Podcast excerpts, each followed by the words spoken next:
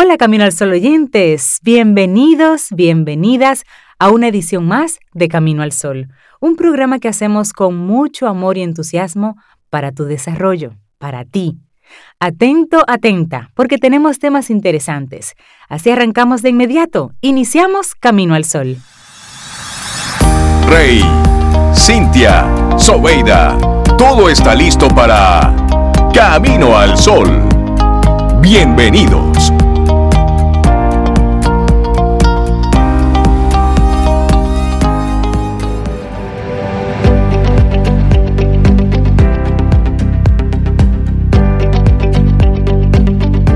Circunstancias pueden no ser de tu agrado, pero no han de seguir siendo las mismas si concibes un ideal y luchas por alcanzarlo.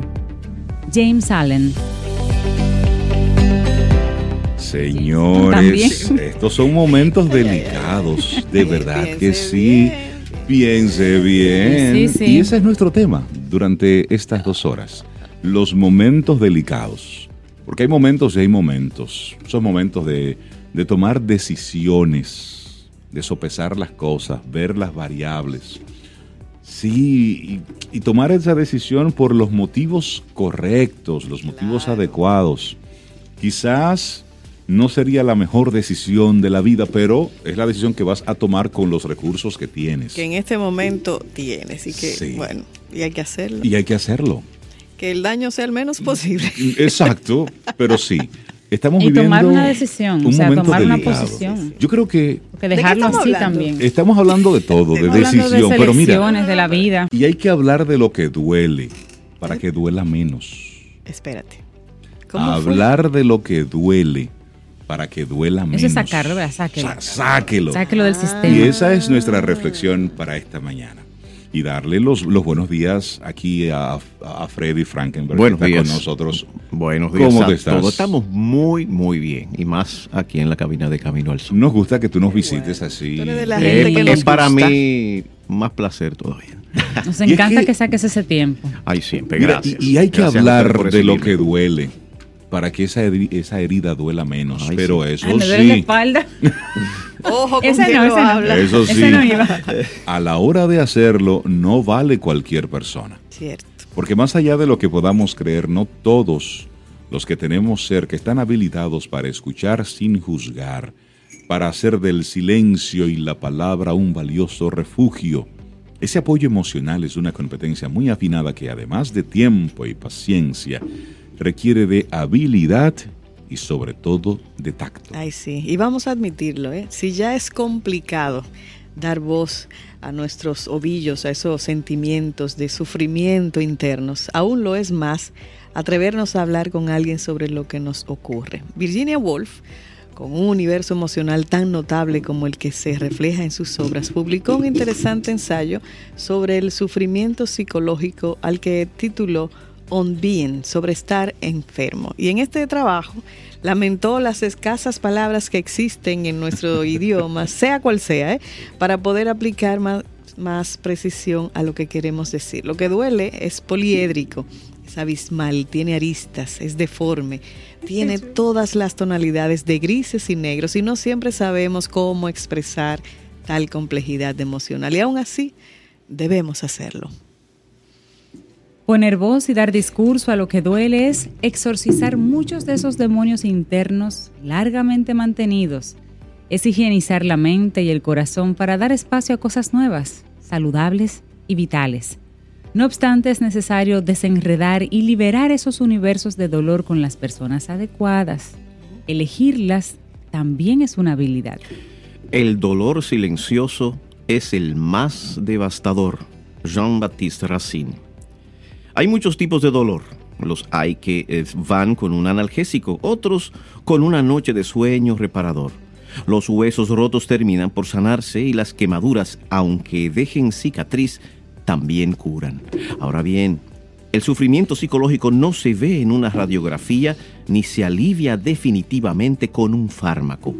Este tipo de dolor necesita expresarse, razonarse y confrontarse para iniciar un lento proceso de recuperación. El dolor necesita de la palabra para sanar. Y hay que hablar de lo que duele para vivir mejor, pero no siempre es fácil establecer ese diálogo desde el que liberar ese malestar poco a poco. De este modo, algo que ven los psicólogos a menudo en su práctica clínica es que son muchas las personas que se han habituado no solo a no hablar de lo que les preocupa o atormenta. Vivimos en una sociedad en la que nos han convencido de que si la vida te golpea tres veces, tú te levantas cuatro. Nos han enseñado que si uno cae, hay que levantarse rápidamente para aparentar fortaleza. Y con cuadre. y con cuadre. Y sigue caminando derecho. Esa, derechito ahí. Bueno, no solo evidenciamos cierta incompetencia emocional a la hora de saber expresar y comunicar lo que preocupa, duele, atormenta o quita el aliento. Nos han enseñado a no dar espacio ni voz al dolor o al desconsuelo. Es algo que ocultar, que desplazar a un lado para evidenciar normalidad sin importar los rotos que estemos por dentro haz espacio, respira hondo y párate el tiempo que sea necesario. A veces ocurre y hay, que, quien, y hay quien es especialmente hábil siendo el mejor amigo de los demás. Ese familiar siempre accesible, este compañero de trabajo ideal. Sin embargo, para sí mismo suele ser, o para uno, para uno mismo, uno suele ser su peor enemigo. La razón porque se descuida, no se escucha y se culpabiliza por cada error o muestra de debilidad. claro, y actuar en piloto automático tiene sus costes, y más si llevamos tiempo arrastrando cierto estrés, algunas experiencias negativas y ese malestar que nos ronda, como las rémoras a los tiburones. Mm. Es necesario parar, respirar hondo y analizar desde el puesto de observadores. Abstraerse sería recoger datos, y no juzgar. Saber cuándo es necesario hablar con alguien de lo que duele, de lo que pesa o de eso que nos ha sucedido. Eso es clave de salud y bienestar. Hablar de lo que duele con personas empáticas que sepan escuchar. bueno, Logan Norkin, doctor de Psicología Social de la Universidad de Toronto, realizó un trabajo en el que analizó cómo actúan las personas ante el dolor social ajeno. Los datos fueron significativos solemos subestimar. Se comprobó, por ejemplo, que los profesores no siempre eran capaces de detectar, identificar o intervenir en las situaciones de acoso. En este sentido, si lo que perciben los jóvenes es indiferencia de parte de los adultos, resultará entonces muy complicado que estos últimos se animen a hablar, a comunicar aquello que están experimentando. Así es. Bueno, y lo mismo ocurre en nuestro día a día. No todo el mundo es accesible por muy cerca que lo tengamos. En ocasiones la propia familia no es precisamente la mejor referencia a la hora de desahogarnos. Para hablar de lo que nos duele, necesitamos personas empáticas y habilitadas en ese arte que es la escucha. Tengámoslo claro, cuando pasamos por un mal momento, no siempre necesitamos que nos den consejos o palmadas en la espalda. Lo que en muchas ocasiones espera quien sufre es sentirse comprendido, es percibir que el otro hace lucha común con la pelea que libra.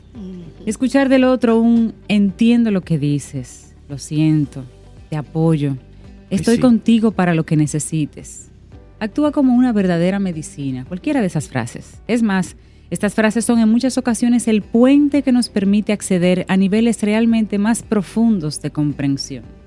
No dudemos entonces en acudir a ese amigo que sabe estar. Tampoco dejemos de lado a los profesionales que están preparados para llegar allí donde los amigos o la familia no llegan. Es importante sacar eso de adentro. Claro que sí, hablar de lo que duele para que duela menos.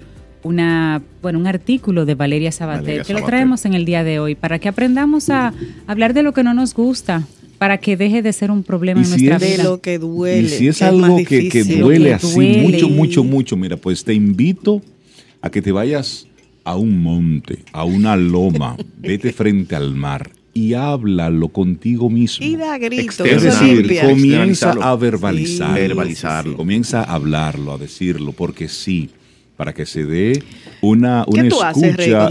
eso. Eso tú haces. llorar es mejor frente al mar. Eso lo dice una canción. Eso, eso es Joan Manuel ¿Y tú, qué haces, Cintia, cuando algo te duele? ¿Cómo tú resuelves eso? Mm. Ok. Lo pienso, lo escribo. sí. Más que hablarlo, lo escribo. Ya, sí, es Lo saco de mí por, por escrito. ¿Y, hay que tirar su lagrimita o, Sí, o- hacer su pique, porque uno canaliza de formas diferentes. Claro. O lo hablo con alguien, o si todavía no estoy listo para hablarlo con alguien, hablo solo. Exacto. Me escucho. Mm. Hablas contigo. Conmigo mismo. Y a veces, sí, también en voz alta. Sí. Dice, ay, pero Ah, tú estás mira, como yo- mal en la cabeza. No, no. Es porque es importante uno escucharse. Es, escucharse es importante. Y ya ahí automáticamente se da la escucha. Ah. Yo voy donde mi terapeuta. O sea, Ah, lo primero que hago, me Ah, muy encanta. bien, muy bien. Porque a veces en esos momentos uno, uno cuando lo piensa mucho, lo piensa mucho, como se, que se queda un poco estancado. Se, se queda estancado. Entonces yo agarro así, ok, vine aquí a resolver esto. Y suelta. ya, Fop. y hacemos eso. Muy Entonces, interesante. también hago como si Interesante. escribo. Sí, y sabes que también pongo canciones de esas que me sacan lágrimas. Para llorar. para para llorar, llorar. porque eso limpia. Desde eso adentro. limpia. Y el mar es maravilloso Sabes también. que cuando el Sí. único tema es que cuando uno piensa mucho y habla con uno mismo, Eso es terrible. uno lo está haciendo desde su perspectiva Claro. con el conocimiento que tiene. Cuando uno escucha a otra persona está dejando Claro, entrar por supuesto. otro punto de vista que lo Sí, puede a uno sí. ayudar a sanar. Y eso- Eso, y que eso- tú haces. y eso es muy válido. Ah, y mis hermanas son Están ahí. mis sanadoras, claro. Sí, mis sanadoras. Eso es Eso, importante. eso es bueno. Claro. Es buscar. Busca sí, tú sí. La forma de, de tocar de esos Lo temas que te funciona, duelen. claro que lo sí, que para te sacar. funciona. Los Claro que amigos, sí. Camino Solo Oyente, ¿qué harán cuando están así como en dolor? ¿Qué harán para...? Hay que ver también el grado del dolor, ¿verdad? Un dolorcito. Sí. Pero cuando duele, duele, duele, duele. Sí, porque hay dolores, hay dolores. Sí, pero, pero muchas veces mm, eh, lo peor es uno guardarlo para, para o sí, porque no hay autoengañarse. No, yo estoy bien, no me pasa nada. A mí, Mm. dolerme, no. Eso explota un día. Embuste. Todo eso es Eso hace cosmético. daño, eso hace muchísimo eso daño. es, eso es lo que enferma. Sí, Eso- eso, eso enferma. enferma. Eso Eso es- enferma. sí. Hablar de lo que duele para que duela menos es la reflexión que compartimos aquí en Camino al Sol. Fue escrita por Valeria Valeria Sabater. Sabater. Bueno, y si tu amigo o amiga Camino al Sol oyente escribes, tienes reflexiones, envíanoslo por correo a hola arroba caminoalsol.do. Con muchísimo gusto compartimos la reflexión, te damos el crédito porque lo que queremos es precisamente eso, que podamos reflexionar todos juntos. y compartir. Así es. Escríbenos 849-785-1110. Es nuestro número de WhatsApp. Camino al camino, al camino al sol. Sara Despradel Mira cómo miró nos Sara, acompaña. Sara, Sara. Buen día. Abrió los ojos así. Ah, ¿Cómo ah, está? hablemos de los dineros, de las finanzas, de organizar los numeritos Y arrancando el año. da a veces, y de los palos que da la vida. Sara, ¿cómo estás? Súper bien, Sara. gracias por la invitación nueva vez. Esto es tuyo ya. Gracias. Eh, hoy venimos con un tema nuevo. Totalmente, ni yo misma lo había visto en otro sitio. Ah, pues vamos a debatirlo. Vamos a, pero sí viene tras ir viendo la evolución financiera de las personas que acompaño. Vamos a hacer un fasting financiero. Fasting es un término moderno Sí. porque trata del ayuno intermitente, de, dar un empuje extra para que las libras eh, uno empiece a consumir, a sustituir consumo de nuestro cuerpo. Y creo que hemos ido hablando de fórmulas, de quizás tácticas para menos gasto. Ejercitando la disciplina, la Sí, constancia. pero lo que pasó en los meses anteriores es algo fuera de serie. ¿Qué Yo creo que que, enero fue peor que diciembre en términos de gastos. Sí. Y tengo mucha gente lastimada con su economía personal porque nos hemos ido llevando del, del consumismo. Entonces, y también a eso o, se o le de suma... una de las variantes del consumismo. ¿Cuál? Por- porque hay una que yo estoy practicando. ¿Cuál? Con mi mismo carro, con mi misma casa. Aún así, eh, hay un... ¿No entendiste el chiste? No.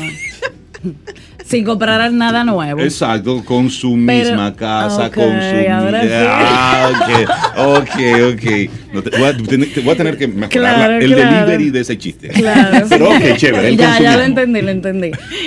Con- igual con, con los mismos patrones de consumo, en mi caso, supermercado, yo dije que iba a consumir solo 20 mil pesos en el mes de ¿Y enero. cuánto se disparó? 27 mil. Ah, pero Wow. importante. Sí, Entonces, entonces, más. Que yo quisiera, febrero es un mes corto, ideal para que cortemos la soga. Y personalmente tengo ciertas recomendaciones para hacer un compromiso extra para que realmente tengamos un cambio. Primero, vamos a revisar suscripciones. ¿Cuáles necesitamos? Hay gente que tiene suscripciones y ni siquiera las usa. Así es. Le cobran la renovación y ahí es que se da cuenta. Vamos a revisar a qué estamos afiliados y a darle importancia a lo que de verdad usamos. Con el mismo tema del supermercado, eh, yo recomiendo una lista de qué tú tienes, qué tú puedes preparar con eso y qué puedes comprar.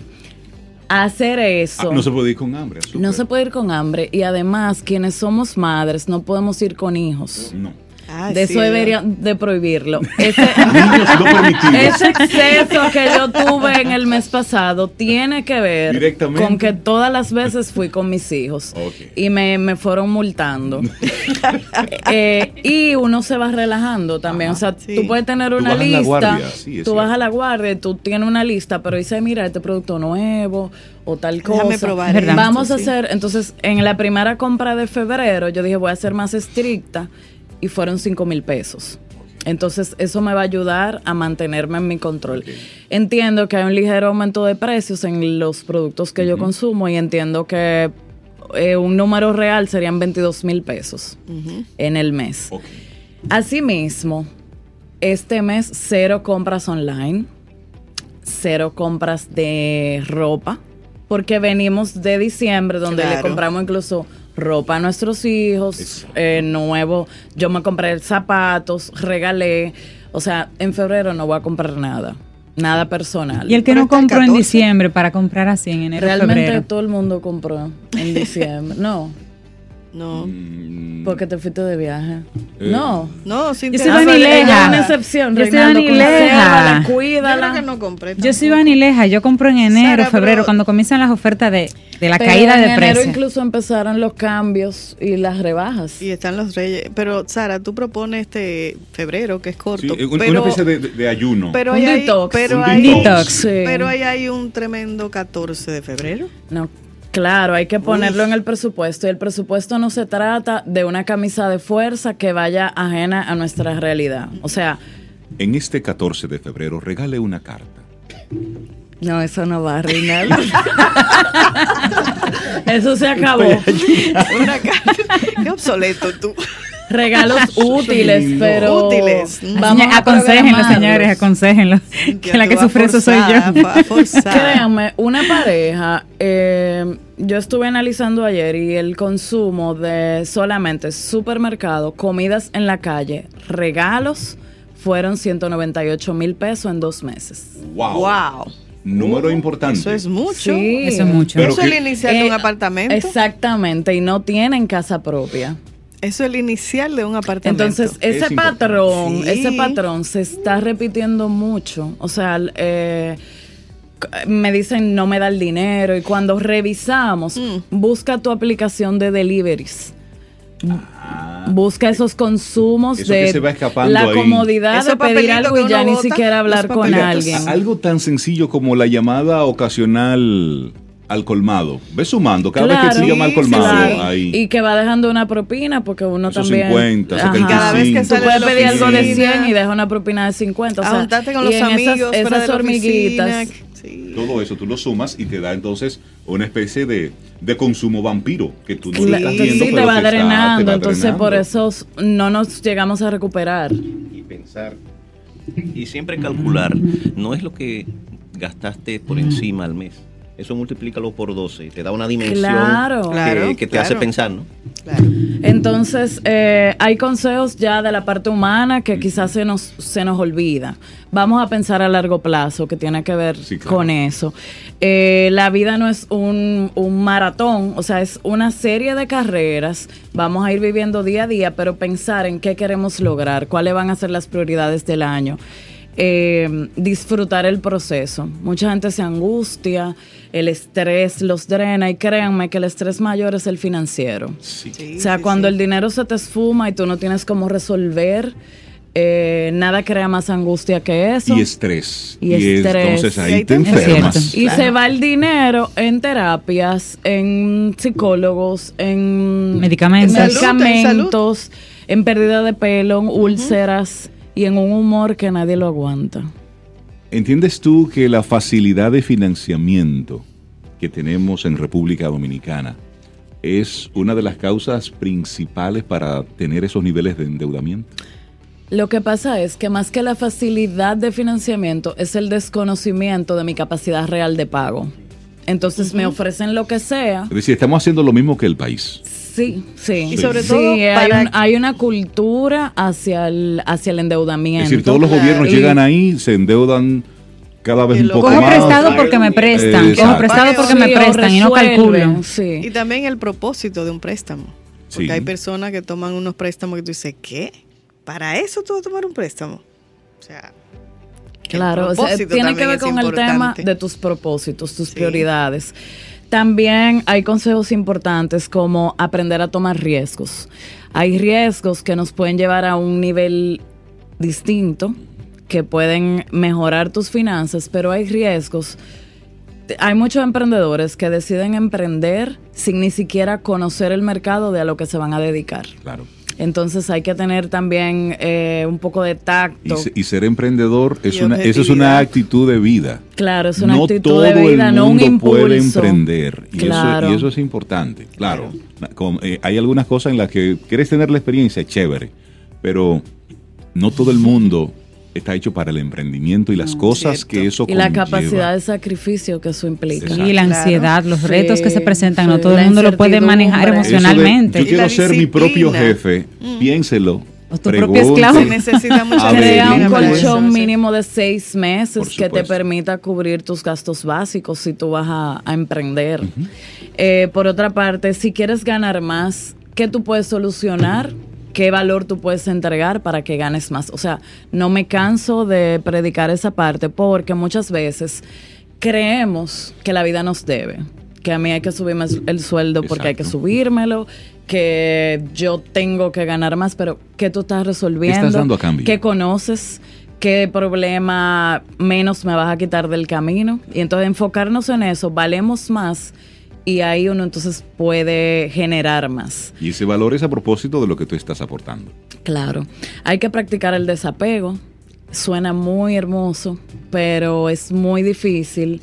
Y créanme que en nuestro país se vive mucho de apariencia, Trabajo mucho incluso en Santiago, donde importa muchísimo el que dirán, el, que, yo tenga, el cómo me veo. Sin importar qué tanto yo puedo sostener esa, e, ese nivel de vida, ese estilo de vida, pero a cambio de eso pierdo mi paz. Encontrar la verdadera belleza. Y aquí eh, es una sociedad donde eso es muy difícil. Tú quieres ir al último restaurante, está lleno siempre. Sí, sí, sí. sí, eh, pero no tienes cómo, cómo respaldar eh, los gastos básicos o una cuota extra que se necesite para tus hijos, para cualquier cosa importante realmente. Es, es irnos a esa parte eh, honesta, sincera, real de la vida. Aterrizada. recuerden, las redes sociales lo aguantan todo. Claro. tenemos ahí la vida maquillada. Lo que pasa no es realmente eso y hay una competencia por exhibir Recordemos que una de las crisis financieras más importantes de nuestro país, una de las crisis financieras bancarias más importantes, fue precisamente por dos egos, a ver quién mostraba mayor poder. Y eso dio al traste con una crisis importante en nuestro país. Hay muchísimas cosas, pero al final, si tú lo buscas, si tú lo analizas. Tiene que ver con ese, ego, y esa capacidad de tú ser transparente primero contigo. Exactamente. Y cuando eso sucede, tus, tus seres queridos, tu círculo te va a apoyar porque de nada vale que uno promueva, eh, no, en esta casa tenemos que juntar el inicial de nuestra primera casa, pero la madre se la pasa comprando. Claro. O el padre se la pasa eh, bebiéndose esa cervecita diario. O sea, esos gastos que luego hacen falta. Una frase que sale publicada por una joven amargada Así es, así es la firma de ella, es te deseo toda la felicidad que finges en redes sociales. Qué terrible. No, y con el dinero, muchas veces eh, lo que ostentas y, proyectas en las redes, ojalá que ese realmente sea tu patrimonio. Por supuesto, porque ese es tu, ese es tu, tu, ideal. Uno ve lo que, lo que tienes, pero no lo que hay atrás, y por eso se hace muy difícil. Eh, eh, dar un, o sea, aparentar una riqueza que es totalmente de apariencia, que no es. Tú has dicho algo muy importante que nos llama a esa reflexión y a esa introspección. No vales más por el lugar en el que vas a cenar, ni por las vacaciones que tomas, ni por la ropa que tienes, ni siquiera por el hashtag aquel de martes para el que puede, o para el que puede, ni me lo merezco. no, porque al final eres tú contigo. Sí. Con quien claro, tienes que al final a quién engañas. Al final, ¿a quién engañas? Al otro. Y, y, no hay mejor almohada que una cabeza sin deudas. Uy. Eso, o sea, es, eso es paz. Eso es paz, y eso no se compra. Un pan de agua con mantequilla, pero sin deuda. Eso es felicidad. Ese es el verdadero manjar. Claro. Despradel, que te vaya bien. Amén. Que todo fluya. Cuento con ustedes. Que el palo sea chiquito. Ay, también. Un abrazo, Sara. Gracias. Gracias a ti. Es íntimo lo que. lo del palo. Estás escuchando Camino al Sol.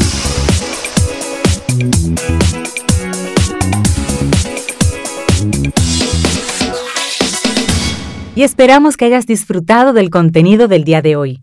Recuerda nuestras vías para mantenernos en contacto. Hola arroba caminoalsol.do.